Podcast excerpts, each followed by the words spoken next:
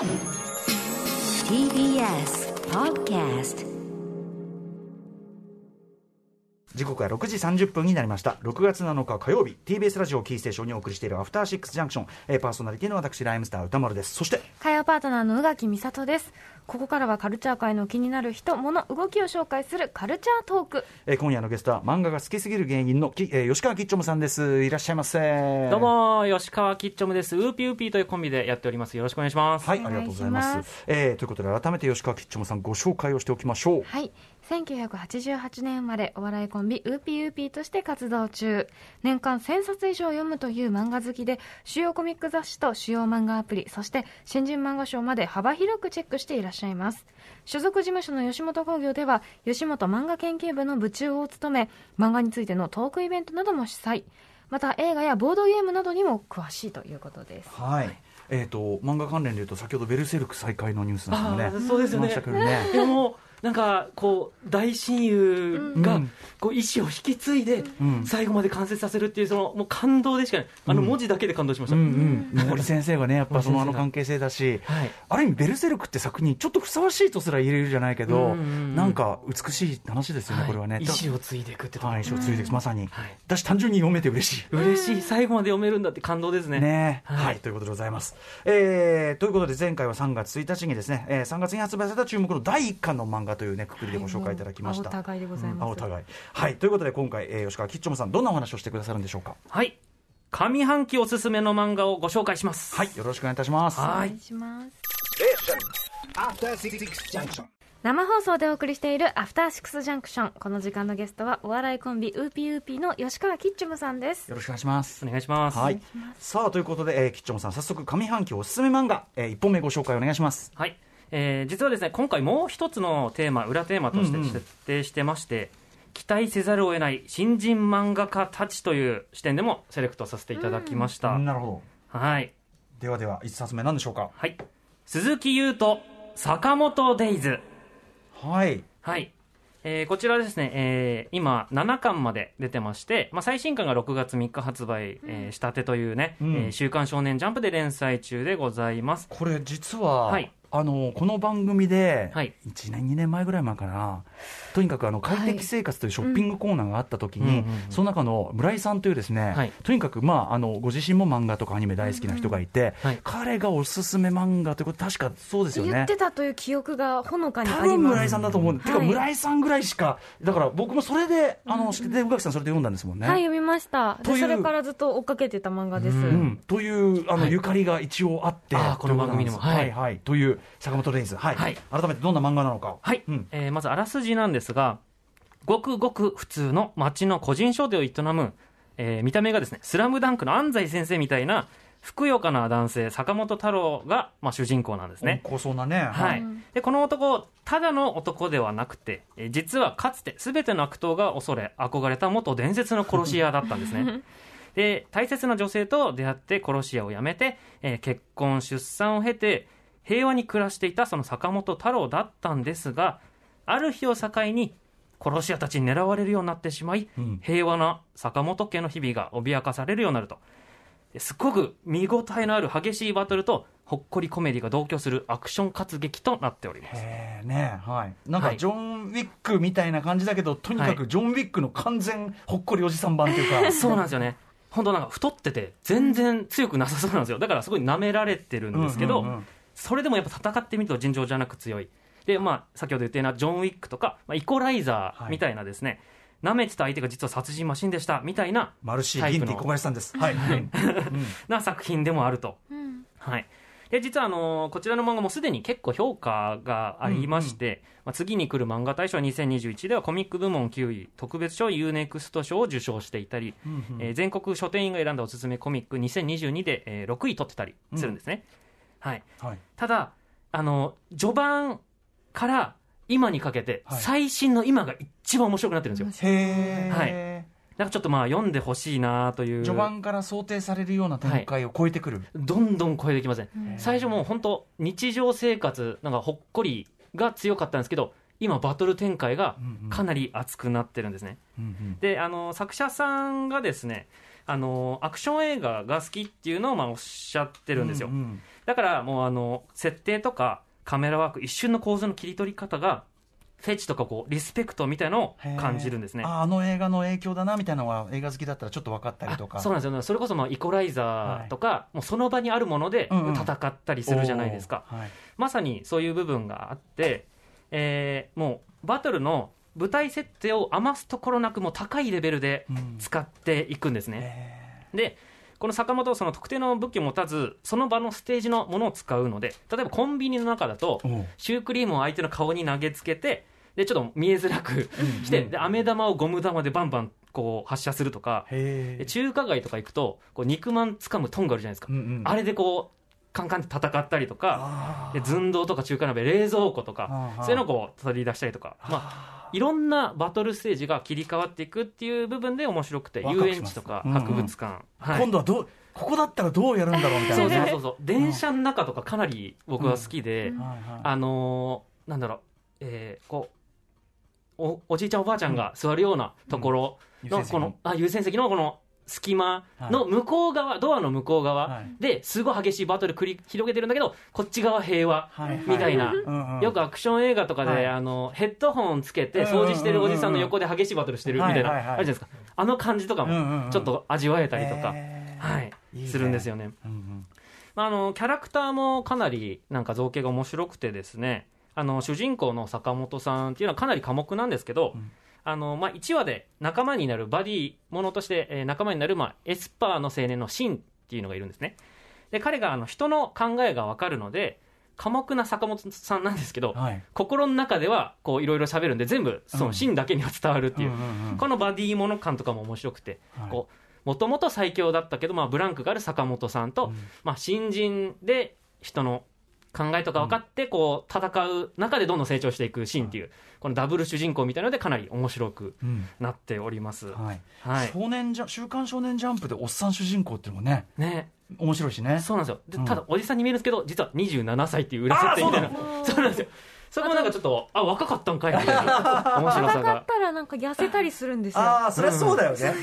でもまたブンって戻るっていうめっちゃ食べて戻すみたいな、はい、はい。でなんか表現力とかその技術力みたいのがどんどんもう毎話ごとにどんどん上がってるような印象がありまして。へで新しい表現も生み出してるんですけど3巻の 20, 20話で出てくる光学迷彩あの透明スーツみたいなーえ着てるタイプの敵がいるんですけどえうん。そいつが出てきた時にあその歪んだ空間の向こう側に吹き出しがあるんですけど、うんうん。その吹き出しごと空間が歪んでるっていう新しい表現、ああ確かに。これ見た時鳥肌立ちましたね、へえ、はい。確かに見たことないし、うん、なんかこうななんならり漫画が立体的に見えるっていうか、うん。その感覚。はい。いるってわかる。ちょっとギョッとしますねこれね、はい。なってきたらね。これは新世代来たなという感じなんですね。はい。でまあ、あの実際、ジャンプ本誌で連載してて130万部も売れてて、うん。まあ、知ってる人も多い作品なんですけど、うん。今回どうしても紹介したかったのがですね明らかに序盤より今の最新の展開がそう面白すぎるんですよね。なんかもうとんでもないレベル来てるんですよ。うんうん。であのジャンプの看板漫画って言ったら「まあ、ワンピースとか「僕のヒーローアカデミア」とか「呪術廻戦」とあると思うんですけど、もうそのレベルに並ぶうんうん。ジャンプの看板貼れる作品になってるんで、へまあ、ちょっと序盤のその本話家うん。でちょっと離れた人がもしいたら、ーはい。あのここで戻ってきてほしいですし、まだ読んでない人いたらぜひ、読んでほしい作品だなと。あっという間に読んじゃうと思います、はい。でまた出てくる子たちのその成長話でもあるので、うんうん。それをこう追っかけていく楽しさみたいなのもありますよね。はい。うんね、いやということで、あの改めてちょっと読まなきゃなと思いました坂本デイズですね、ははい。いご紹介いただきました、はい。じゃあ続いていきましょうか。はい。えー今野明くじま歌えば家ほろろ。クジラじゃなくてクジマねクジマ歌えば、ですね。うん。これ大好き、はい。へこれがまた面白いんですけど、えー今ですねまだ1巻出たばっかりなんですよね。はい。4月に出たばっかりでえー月産という月刊誌で連載中でございます。ーはい。はい、でこちらあらすじなんですけど、えーまあ中学1年生の秋に主人公の幸田新君が学校の帰り道で謎の生き物クジマに出会うんです。でまあそれがですね身長1 8 0センチほど体の色は まあペンギンみたいな白黒。ペンギンの細長いのみたいな、はい。うん。でまあ普通に言葉を話すんですよね、うんうん。で自分のことはまあ鳥だって言っててで彼の習性としてですね、まあ、夏になるとロシアに渡って寒くなると日本に来るという習性があると。うん。でそのクジマが子供の頃に両親が死んだところをロシアで人間に保護されて、まあ、群れに戻る訓練のために日本に来たと。でせっかく日本に来たから日本のご飯食べたいなっていうんで、まあ、春の春になるまでの間その幸田新君の家で居候してもいいよっていう話になっていくんですね。ほうほう。はい。で、これがですね、まあ、幸田くんの家族っていうのも、なんかちょっとピリついてましてっていうのが、浪人生がいるんですね。うん。なので、ちょっとまあピリついた空気なんですけど、そのクジマっていうなんか、まあ、空気読めないというか、うん。こう異様なうん。存在が入ることで、その家族間の関係の中にちょっと一石投じて、なんか波紋が広がって、うん。こう新しい風が吹き込んで、家族関係ちょっと変わっていくような話になってます。うんうんはい、そんなコメディですね。話だけ聞いたらね、その日常の中に、まあ、おお化けの九太郎、うん。ドラえもんじゃないけど、なんかそういうようなはい。ものに見えるけど、でも絵柄は完全青年誌ものっていうかね、うん。感じですけど。そうなんですよ。まさにその通りでその話の内容的にはその居候もののもう代表ドラえもん。みたいな感じなんですけど、えーまあ、青年誌っぽいってところで実は寄生獣みたいなんじゃないかっていうのは思ってて。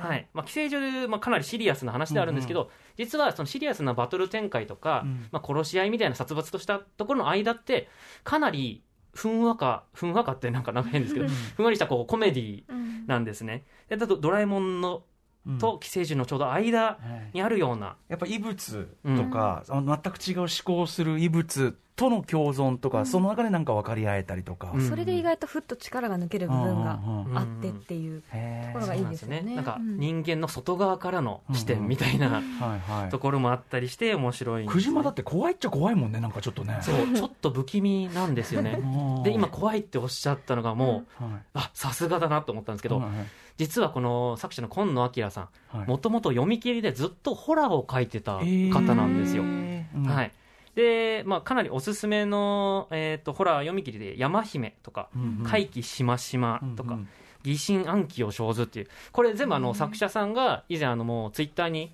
アップしてくれてたりするんでよかったら検索して読んでみてほしいんですけど、まあ、全部あの共通してるものがあの人間と妖怪みたいなこう奇妙な奇怪なものとのこうちょっと共生みたいなのを描いた作品になってるんですね。でそれはやっぱこの今言ってる「くじま歌えば家ほろろ」にも共通してくるようなお話になっているので、あこういうホラーをむしろ軸にしてたけど今度はコメディ寄りにしてきてるんだみたいな、うんそれで言うとあのホラー映画「ゲットアウト」ってあるじゃないですか、うんうん。まあ、あれのジョーダン・ピール監督今までずっと、あコメディだ。そうなんですあのよコメディアンの方なんですね、はいはい。で一気にホラーに舵を切った、うんうんうん。ままさにその逆というか。やへえ、はい。なるほどね。そうっぱホラーとコメディはこう紙一重というか確かに確かに。かなり近しいものがあるんじゃないかなと。怖い漫画描いてた人がね、はい。まあ、うん。もちろん梅津さんだって両方描いてるしとか、そうなんですよね。なんか怖い漫画描いてる人だから本当にね異物があったりとかうん緊張と緩和とかって、本当ホラーと同じなんですねある意味ね。そうなんですよね。その文脈というか構図としてはかなり近いものがあって、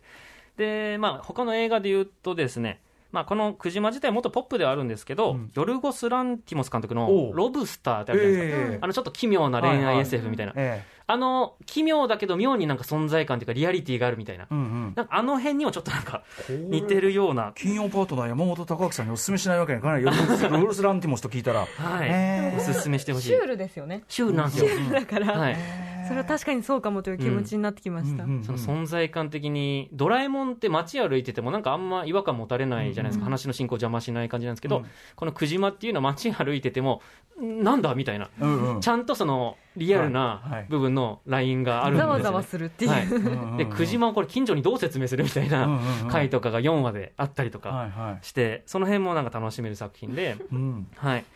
で、まあ、和山山先生と、はいなんかツイッターとか SNS でこうエールを送り合ってる感じが、あるのもねちょっいいんですよとバイブス合いそうっつうか。LINE に出る感じします、なんかシリアスな絵柄で、真顔でやるそうそうそううん。そうそうそうなんかちょっと温度低めのコメディといううんうんうんかうん。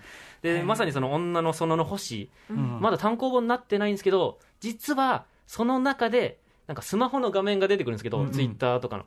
そこであの今野明先生の連載面白いってちっちゃく書いてたりとか、へー。だそのそれこそクジマのフィギュアみたいなキーホルダーにしてる女子高生が現れてたりとか。めっちゃなんでえ通じ合ってるじゃんみたいな。だからこの漫画オタクからしたらあ二人が通じ合ってる嬉しいってもう最高の感じになってるんですよね。ユニバースが。えー、探さないと。はい。でまさに一巻の帯に小山山先生が、うんうん。あの「くじまおすすめです」みたいなの書いてたりとか、はい。いいですね。その新世代の才能同士がねなんかね仲良くて高め合ってるのとか。大山山先生の作品が好きならもう多分クジマも絶対好きって感じがしますね。そう確かに絶対読んでほしいです、うん。はい。えー今野明さんの「くじま歌えば家ほろろ」はい、はい。変わったタイトルだな。はい。えーコーナー。えーまままだ一巻ですねこれはね。そうです一巻です、はい。もう一冊いきましょうか。はい。えー冬の梅子、真面目な会社員。はい。はい。えーこちらですね、今3巻まで出てて、えー連載自体もすでに完結していて、7月13日に、えー最終巻の4巻が発売の予定となってまして、はいこちらアプリ、ウェブでやってるコミックデイズというところで各種連載されてまして、まあ、5月に完結したばかりだと。はい。うん。どんな漫画なんでしょう？はい。かこちらあらすじなんですが、えー30歳契約社員の菊池亜美子、えー彼女がですね世間の顔色を伺いながら自分がどうしたいかっていう部分にあまりちょっと目を向けてこられず、えー波風の立たないような言動を繰り返す毎日なんですね、で地方から出てきて経済的に自立してるけどどこか満たされず彼氏でもいれば何か変わるのかってことでマッチングアプリ使うけど彼氏は5年いないと。うん。ね本当に彼氏が欲しいのかもわからない。まあそんな時に職場の中の仕事以外に何かやってる人、まあ、趣味だったりなんかやってるっぽい女性がちょっと気になって交流が始まって自分の平坦だった日々に少しずつ変変化が生じていくという。めちゃめちゃリアルなっていうかはい。あるだろうなーって話ですねなんかねなんかいるだろうな。すっごく普通の普遍的であるよううんなうん話なんですよね。うんうんうんでこれがまあ2019年から、えっと、あ設定ですね、設定が2019年ぐらいから始まってるんですけど、ってことはどうなるかっていうと、話が進んでいくと2020年になるんですね。そう、うん。まさにコロナになっていくんですね。うんうん。でこの普通な女性なんですけど、まあ、ちょっとけ客観的に自分が見えすぎているような女性で、周りのこともちょっとよく見えすぎちゃうというか、うんうん。でその中で、えー平均的な態度をみんなに取ろうとするので、うん。こう誰の一番にもなれないみたいな状況になっていくんですね。ってことはどうなっていくかっていうとコロナ禍になって惰性でなんとなく続いていたようなコミュニティの中で誰の一番にもなれないので優先順位があるじゃないですか、うん。会うにも。大切な人とは会うみたいな、ええええその中で結構孤立していくところだったりとめかちゃくちゃリアルかそう。え悲しい。めちゃくちゃリアルなんですよね。出しかはやばいですね、はい。なるほど。でなんかこの客観性とか、まあ、主人公かなりそのすごくなんだろうちょっと意地が悪いみたいな部分もあって、うん。とかあとすごい共感するその刺さり方。ある意味でこう現代の大人になったちびまる子ちゃんを見てるような部分も少しあるんですよね、はい。本当誰しも経験したことがあるようはない。場面で、自分はこの場面だったらどこのポジションどっち側にいるんだろうみたいな、はいなんかちょっとしたこう DJ をやってるパーティーイベントみたいなのに友達誘われていくんですけど、え昔好きだった相手とかいたりとかその中に、えーまあ、同じコミュニティの友達とかがいたりするんですけど、うんうん。自分だけその人たちに誘われてない違う人から誘われていってえなんで今日来てるの？みたいな。あーあ感じ。りそうでも。とかあはい、その好きだった人とこう話しててなんか変な感じになっちゃった時に、うんうんあの友達のすごい綺麗な可愛い愛嬌のある女性が降ってきた時に、うん。その二人で盛り上がって自分が一瞬にして透明人間みたいな。え自分ここにいる必要あるみたいな。感じはなんかその本当にこの作家さんにしか書けない、うん。この作家さんのなんかかつての過去のブログを読んでるような、感じなんですよ。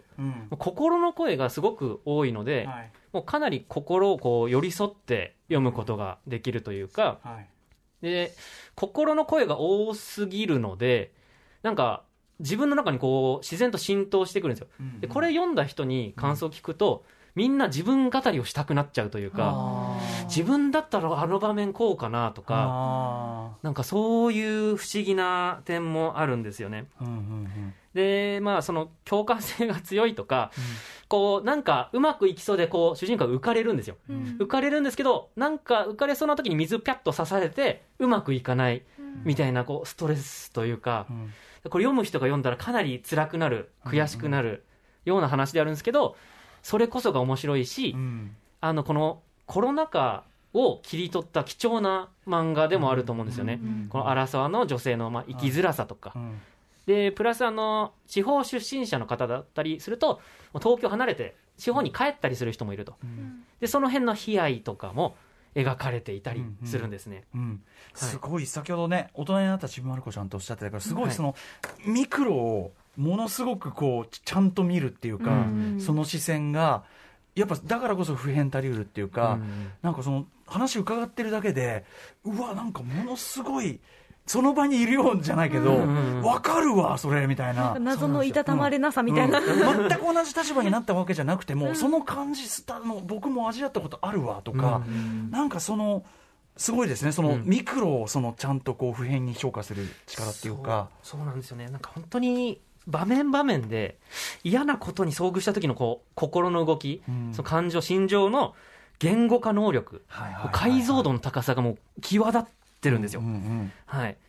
いやもうそこが本当見どころになってるのでぜひ読んでみてほしいすごい絵柄とかがフラットなだけに、そう。めちゃフラットな絵柄なだけに逆に怖いぞっていうか。誰にでもうん。起こりうる刺さりうるうんうんうん。話になってるっていう、はい古野梅子さんで真面目な会社員ご紹介いただきました、はい。えーということでお時間迫ってまいりました。ちょっと今日ご紹介いただいた作品をじゃあおさらいしておきましょうか。はい、本日キッチョムさんにご紹介いただきました。上半期おすすめの漫画は鈴木優斗坂本デイズ今野明久島歌えば家ほろろ。冬の梅子真面目な会社員の3作品でした。はい、えー今日もありがとうございます。ありがとうございます。えー、吉本さんからぜひお知らせことお願いしますはい、えー僕がです YouTube をやってまして最新の漫画紹介したりウーピーウーピーの、えーネタを上げている、まあ、コントを上げている YouTube チャンネルありまして、ウーピーウーピーチャンネルというのがあるのでよかったらチャンネル登録お願いします、はい。ということで、はい。もう毎回もう見事なプレゼンですね、ありがとうございすます。ごすぎです。完璧です。ありがとうございます、えーということで今夜のゲストはお笑いコンビウーピー、えー、ウーピーウーピーの、えー吉川きっちょむさんにお話を伺いました。またよろしくお願いします。お願いします、はい。ありがとうございましありがとうございた。ました。Station. After Six Junction.